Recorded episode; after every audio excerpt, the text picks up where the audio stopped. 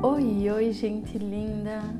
Que delícia estar aqui gravando esse episódio de podcast para vocês.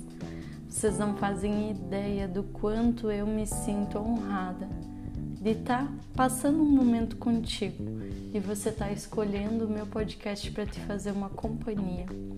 Eu me imagino chegando de mansinho e do teu ladinho seja num momento em que você está apenas descansando, jogada no sofá, ou que você está encarando aquela pia cheia de louça, ou aquela caminhada gostosa, independente do momento que você escolheu para me ouvir, eu quero dizer que eu me sinto honrada e que é parte do meu sonho tocar a vida das pessoas com o conhecimento da psicologia, com histórias que eu conto, com algo que possa contribuir para que você se sinta mais conectado consigo.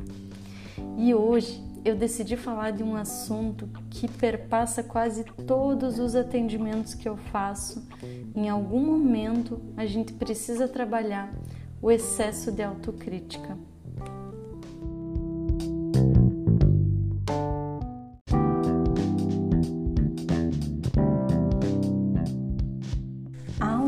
Crítica pode ser uma excelente aliada se ela nos traz reflexão e impulsiona a crescer. Mas quando ela vem em excesso, se torna um hábito, faz a gente se tratar mal, pode nos paralisar, prejudicar e até adoecer. Eu fico admirada com a capacidade que temos de nos tratar mal. Quando penso em maneiras de me elogiar, falta repertório. Quando evoco maneiras de me criticar, minha nossa, tem uma orquestra inteira de pensamentos e comportamentos autodestrutivos que me trazem zero resultados e acabam com a minha energia, uma energia que eu teria para me levar adiante. Se você é assim ou conhece alguém que é assim, ouve esse episódio que eu vou tentar trazer dados científicos e dicas bem práticas sobre por que é importante você desenvolver um diálogo interno saudável, acolhedor, amoroso contigo e a resposta mais saudável possível ao excesso de autocrítica, que é a autocompaixão, pesquisada já por muitos psicólogos competentes que têm diversos dados legais para nos apoiar cientificamente como praticar a autocompaixão, que nos salva da autocrítica, nos resgata e nos dá condições de ser nossos próprios incentivadores, nossos maiores estimuladores.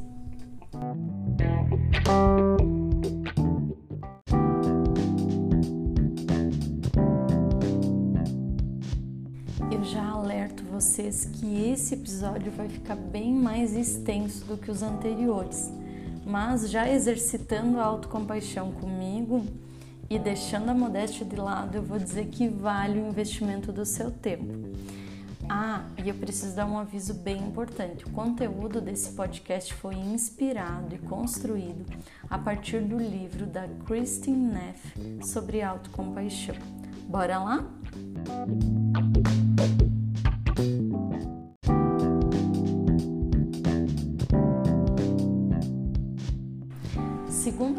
Segundo a ciência, amor e conexão são necessidades emocionais vitais. Os comportamentos de cuidado são observados principalmente nos mamíferos. Em tempos de ameaça ou estresse, os animais protetores dos seus filhotes são mais propensos a passar seus genes com sucesso para próximas gerações, o que faz com que gerações seguintes tenham a função do cuidado já anexadas naturalmente. Por essa razão, todos os mamíferos nascem com um sistema de conexão, um conjunto de comportamentos que permitem que se crie laços emocionais entre cuidadores e filhotes. Diferentemente dos répteis, que não se importam com seus filhos quando saem dos ovos e, na verdade, muitas vezes até os comem. Os mamíferos dedicam tempo e energia consideráveis cuidando dos seus filhos, certificando-se que eles estejam alimentados, quentinhos, seguros e Por isso também muitos mamíferos nascem em um estado imaturo, que precisa de cuidado para se desenvolver. Principalmente nos humanos, os recém-nascidos não conseguem cuidar de si e contam com os pais até que estejam prontos para sair de casa. E na realidade de hoje, muitas vezes, mesmo prontos para sair de casa, passam um tempão ainda por lá. A evolução assegurou que os mamíferos conseguissem dar e receber nutrição, que os pais não abandonassem seus filhos por causa dessa conexão. E isso fez com que se desenvolvessem esses comportamentos e passassem de geração para geração. A emoção de cuidar surge naturalmente para nós, e sem ela a nossa espécie não teria sobrevivido. Isso significa que a capacidade de sentir afeto e conexão faz parte da nossa natureza biológica.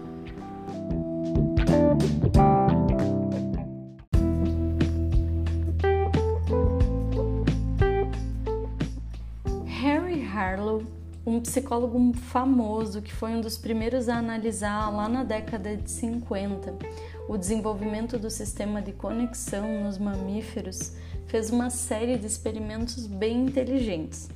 Não tão eticamente legais assim, vocês já vão entender por quê, mas ele estudou o comportamento de um tipo específico de macacos recém-nascidos que foram separados das suas mães, ai que dó, e criados sozinhos em uma gaiola. O objetivo era descobrir se esses filhotes passariam mais tempo com um pano macio veludo que faria o papel da mãe e ofereceria um pouco de calor e conforto, ou com uma figura feia de arame que estava suportando uma garrafa de leite. E a resposta, gente, foi muito clara. Os filhotes de macacos se agarravam às mamães de pano, como se suas vidas dependessem delas, e apenas iam para aquela figura feia se alimentar por tempo suficiente para tomar leite. Essa descoberta impressionante revela que o conforto emocional oferecido por um pano pareceu criar uma unidade mais forte entre os macacos do que a própria comida. O cuidado era uma necessidade de sobrevivência tão poderosa quanto a nutrição. E esse psicólogo interpretou em suas experiências como evidências para a base biológica do sistema de conexão. Perdão, gente. E John Bowlby, que é outro psicólogo influente no mesmo período, estudou o apego mais a fundo em humanos. Ele afirmou que crianças desenvolvem um vínculo de conexão segura com adultos toda vez que suas necessidades são supridas de forma consistente. Se os filhos são consolados e apoiados pelos pais quando estão chateados ou com medo, aprendem a confiar neles. Cada vez que uma mãe carrega e embala o bebê quando chora, o pequeno começa a sentir que o mundo é um lugar seguro e que é possível chamar a atenção da mãe e pedir apoio quando necessário. O apego permite então que as crianças usem seu, seus pais ou os cuidadores como porto seguro. Elas podem explorar, explorar confiantes o mundo que as cerca porque sabem que a ajuda está à disposição. Já se os pais fornecem um suporte inconsistente, são indisponíveis, frios ou rejeitam seus filhos, as crianças desenvolvem uma ligação de apego inseguro. A insegurança significa que os filhos não podem confiar em seus pais para aliviar sua angústia, beijar, proteger, abraçar. E os pequenos aprendem com isso que o mundo não é realmente seguro e não é possível invocar seus pais diante do perigo, o que tende a prejudicar sua confiança ao explorar o mundo. Um distúrbio que muitas vezes se estende até a vida adulta. E olha que curioso, é importante observar também que a insegurança também é notada em casos onde os pais foram excessivamente superprotetores, porque passam a mensagem de que os filhos são incapazes de explorar os ambientes, não têm força, não têm capacidade. Então, olha que interessante. a maneira como a gente desenvolve os primeiros vínculos vai influenciar se a gente vai ser mais seguro ou inseguro, se a gente vai se lançar no mundo ou fazer isso de maneira mais receosa. Mas isso não define o nosso futuro. Eu logo explico por quê.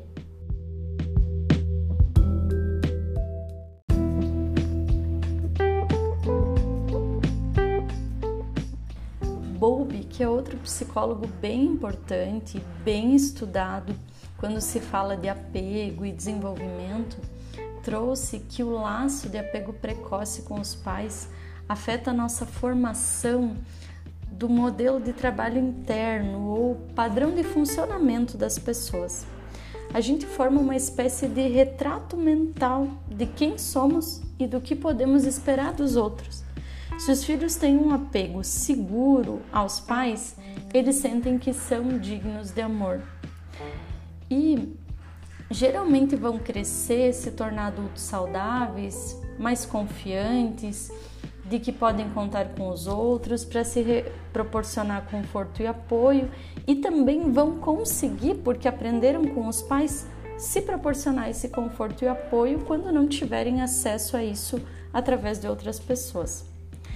Porém, se os filhos são inseguros em relação ao apego dos pais, tendem a sentir que não são dignos de amor e que não podem confiar em outras pessoas.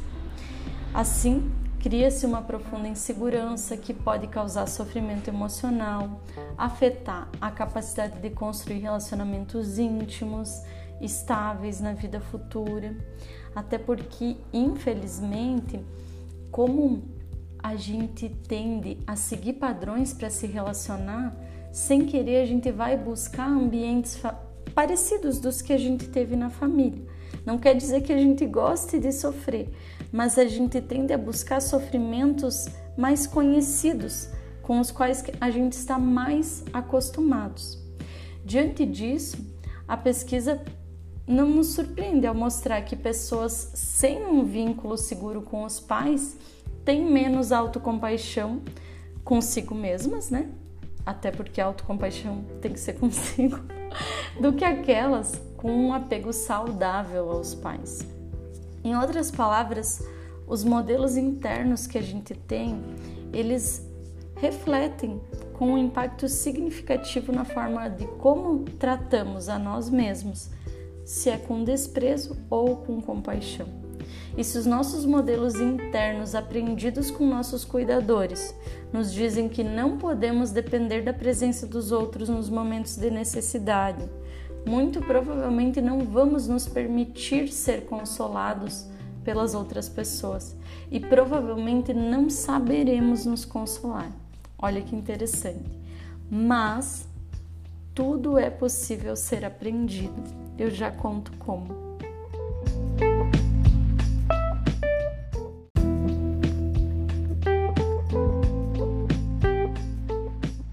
Mas você deve estar se perguntando: o que fazer se eu não tive esse tal de apego seguro, nem dos meus pais, nem dos meus cuidadores, de quem era responsável por mim? Eu tô perdido, não tenho o que fazer? Tem, tem muito, senão nem existiria terapia, né, gente? Mas a resposta principal para isso é buscar desenvolver uma relação mais acolhedora, respeitosa e carinhosa consigo mesmo, acima de tudo e também buscar relacionamentos que te cuidem, te respeitem, sejam recíprocos e proporcionem para ti senso de valor. Gente, e essa é a tendência que quem teve apego instável, inseguro, não vai ter. A gente vai achar muito normal parceiros parecidos com os nossos cuidadores. Talvez a gente nem vai perceber quando está sendo desvalorizado mas isso é tema para um outro podcast. Eu só quis deixar aqui um alerta. Mas voltando, a capacidade de dar e receber cuidados está nos nossos botões inatos de conexão. Talvez a gente só não tenha treinado com o nosso desenvolvimento, com a família que a gente teve. Então, uma pessoa que teve vínculo instável quando criança, mas consegue encontrar amigos, um parceiro romântico que dá apoio, podem aprender que existem vínculos seguros. Mas você treinar isso com você mesmo é a primeira e a maior ferramenta. Porque quando tu desenvolve uma boa relação contigo, tu não vai aceitar que te tratem menos bem do que você merece.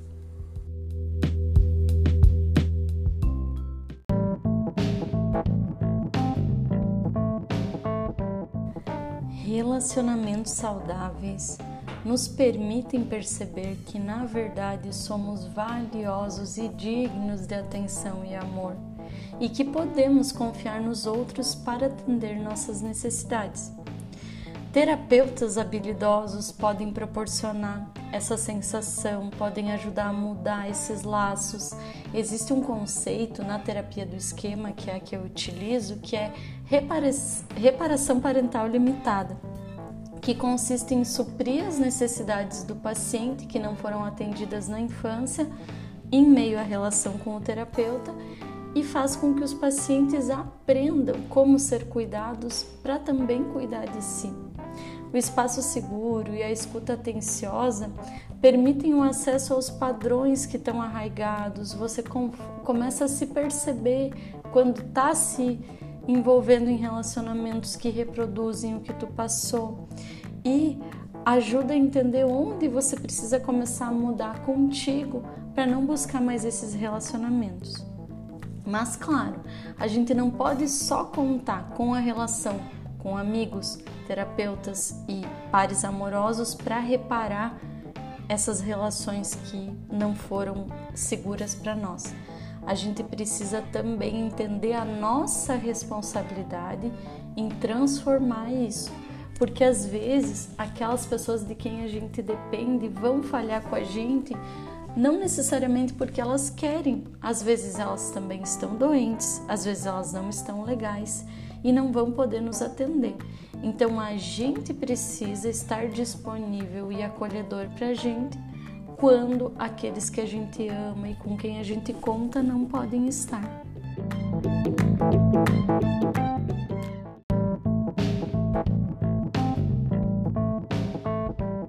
Quando oferecemos a nós mesmos carinho e compreensão consistentes, também nos sentimos dignos de atenção, aceitação e amor.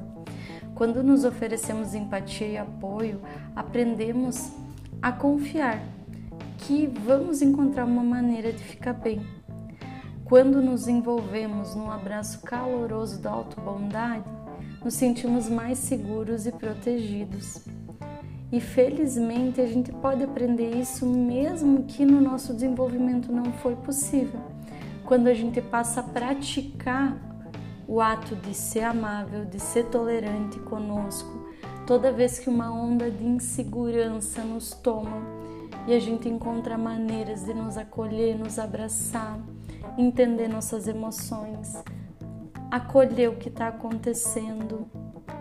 E a gente precisa entender que a autocrítica acentuada vem e nos conta histórias sobre nós que nem sempre são verdades. Se você for observar o conteúdo da tua autocrítica, geralmente é algo negativo, autodestrutivo, que, que te bota para baixo, né? E muitas vezes, quando a gente pensa que não é capaz, na verdade é a voz da nossa criança desamparada falando, ou o eco de algum maltrato que a gente passou na infância ou na adolescência. No entanto, se a gente parar e olhar para a nossa história do ponto de vista lógico, a gente vai ver que quando a gente insistiu em algo que queria, mesmo inseguros, mesmo com medo, com desconfiança de que ia conseguir ou não, a gente se permitiu evoluir.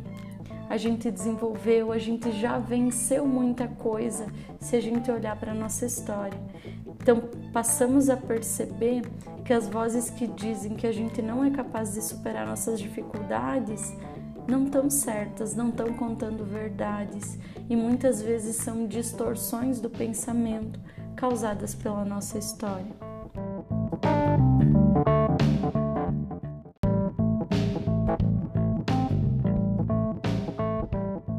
Christine Neff, que é autora do livro sobre autocompaixão, descobriu a autocompaixão quando ela fazia meditação budista ela percebeu que essa prática específica trazia muito benefício para ela, para a qualidade de vida e dos relacionamentos dela.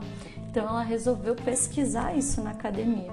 E ela descobriu que uma forma importante de fazer o sistema de prestação de cuidados e conexão funcionar na gente é desencadear a liberação de ocitocina. A ocitocina é um hormônio que os pesquisadores costumam, cham costumam chamar de hormônio do amor, porque ela tem uma, um papel importante nas relações sociais. A ocitocina é liberada principalmente em momentos onde a gente precisa da conexão para sobreviver. Então, no momento do parto, no momento em que a mãe amamenta o bebê, no momento em que a gente fica abraçado por alguns segundos em alguém. Então, esse hormônio ele está bastante associado ao sentimento de confiança, calma, segurança, generosidade, conectividade. Então, pessoas com níveis elevados de ocitocina demonstraram essas características, né? E a ocitocina ajuda a reduzir o medo, a ansiedade, neutraliza até a pressão arterial e a produção de cortisol. Que o cortisol já é um hormônio que está muito presente em situações de estresse. Numa medida assim normal, o cortisol ele vai ter uma função boa de te ativar, de te deixar atento, mas por um longo tempo só produzindo cortisol em níveis altos, tu pode adoecer. Então, o ideal é que a gente tenha o equilíbrio desses hormônios, né? E a ocitocina ela tem essa função importante na conexão. E essa autora trouxe que se abraçando por alguns segundos, a gente consegue também produzir ocitocina. Outro ponto importante dessas pesquisas, a autora traz que quando as pessoas eram estimuladas a se tratar com autocompaixão ou a se tratar com excesso de crueldade, lugares diferentes no cérebro eram acionados. Então, a gente tem evidências de que há uma transformação física na gente, não só psicológica, quando a gente se trata de uma forma ou outra.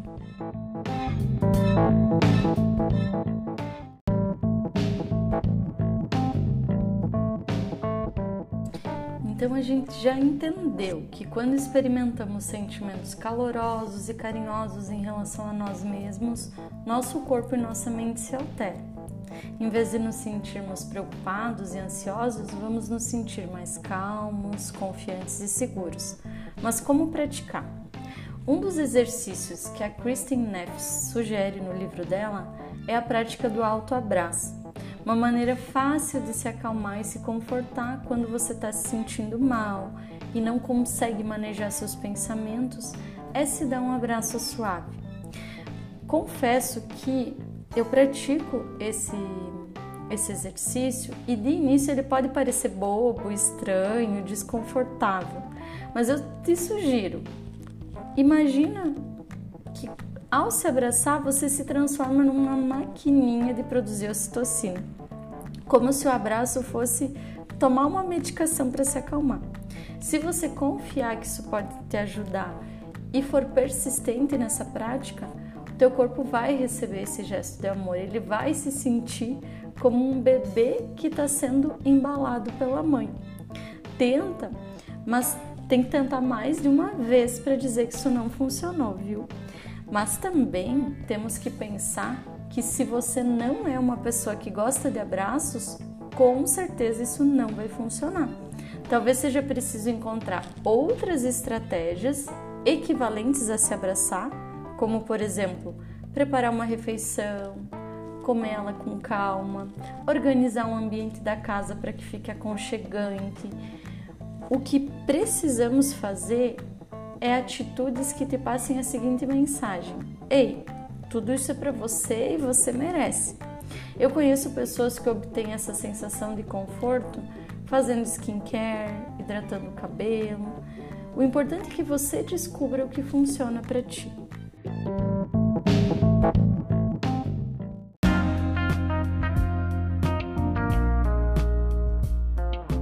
Uma grande preocupação das pessoas que são mais autoexigentes é que se elas desenvolverem a autocompaixão, elas vão pegar leve demais consigo, vão se exigir menos, isso vai fazer com que elas não busquem seus objetivos com a mesma garra que elas buscavam antes.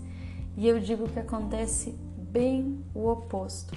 Se tratando com carinho, com autocompaixão, a gente se dá força, a gente se torna mais resistente diante as situações da vida que nos pegam de surpresa, diante dos problemas.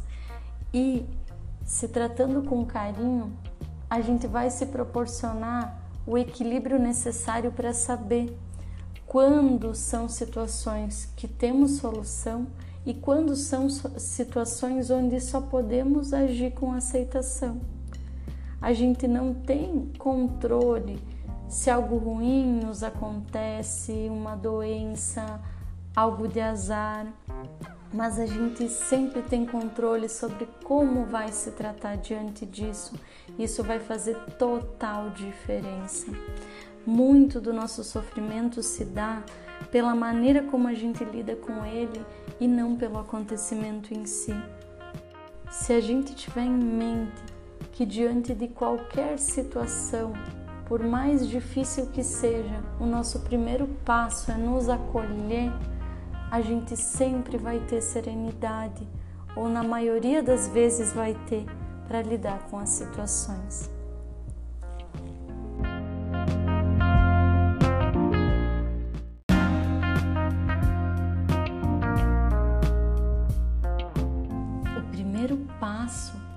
Para mudar a forma como você se trata é perceber quando estiver sendo excessivamente crítico contigo. Às vezes a nossa voz autocrítica é tão frequente que a gente nem se dá conta que está acionando ela. Então eu te convido a se observar. Sempre que você estiver sentindo mal com alguma coisa ou lidar com uma situação difícil, pensa e observa o que você acabou de dizer para ti. Você diria algo tão pesado ou cruel para alguém que você ama? Se a resposta for não, confronta esse pensamento se questionando: existe uma maneira mais gentil de dialogar comigo mesmo nesse momento? E lembra, não é sobre pegar leve consigo ou deixar de querer evoluir. Você não vai deixar de se cobrar e se estimular crescimento. É sobre fazer isso por um caminho mais gentil. Muitas vezes eu me pego pensando: nossa, como as pessoas que me escolhem para ser psicólogas delas são incríveis. Sério, eu sinto um carinho enorme pelas minhas clientes. E volte e meia eu me pego não me sentindo merecedora delas. Às vezes eu sinto que elas mereceriam uma psicóloga melhor que eu, que eu deveria ser melhor, estudar mais, me dedicar mais. Parece que nunca é o suficiente. E nos momentos que eu entro nesse poço de autocobrança e autossuplício, a série de pensamentos distorcidos que toma conta de mim daria um livro.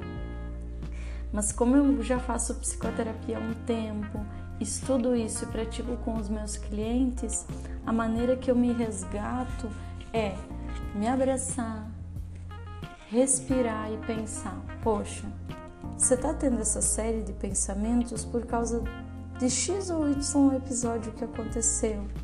Muito provavelmente, os dias que esses pensamentos tomam conta de mim são dias ou que eu estou mais cansada, ou mais sobrecarregada, ou não dormi bem, ou não consegui me alimentar bem, e aí o padrão do nosso humor muda. Então, a maneira que eu tenho de me resgatar dessas situações é me acolher, é entender que o que eu estou sentindo no momento parece uma verdade absoluta, mas talvez é só fruto da minha cobrança excessiva. E aí eu combino comigo o seguinte: que no outro dia eu volto a pensar nesse assunto depois de estar descansada, depois de estar bem alimentada. E aí eu decido se realmente faz sentido aquelas coisas que eu estou pensando e o que eu realmente tenho que melhorar. Enquanto isso não acontece, eu me comprometo a fazer o melhor que eu posso agora e também a perceber as evidências de que o meu trabalho de fato é bom, que talvez nesse momento eu não esteja sentindo assim. Nesses momentos eu lembro que ao invés de investir energia pesando sobre mim, me pressionando, me exigindo, me desqualificando, buscando prevenir qualquer possível erro que eu possa ter, eu posso investir essa energia em me cuidar, me acolher, seguir estudando e me preparando como eu faço e também receber as críticas quando elas vierem para que eu tenha oportunidade de evoluir. Vale muito mais a pena eu investir tempo cuidando de mim para que eu esteja bem para os atendimentos do que buscando desesperada a prevenção de erros. Tem uma frase de Freud que eu acho muito linda que diz assim: Eu não uso a psicanálise na minha prática clínica, tá? Mas eu gosto de algumas frases do Freud. E ela diz assim: Seríamos tão melhores se não quiséssemos ser tão bons.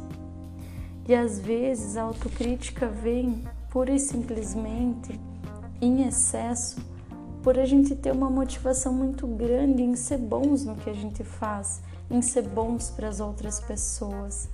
Mas nessa busca incessante, se a gente não investir um tempo sendo bons com nós mesmos, a gente não vai em lugar algum. Em algum momento essa conta não bate, porque a gente merece e precisa a mesma dedicação que demanda com o outro.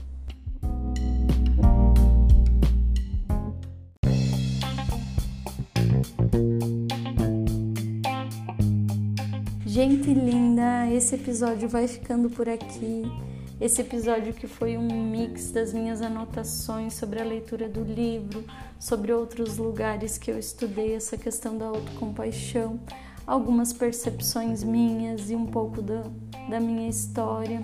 Espero que vocês tenham gostado. Se não gostaram, mandem direct, seja para sugerir melhorias, para sugerir temas aqui para o podcast. Eu espero que aqui seja um canal de conexão, onde a gente troque muito carinho, muitas ideias, ideias e carinho que nos façam edificar coisas legais na nossa vida, construir, movimentar. Um abração e até a próxima!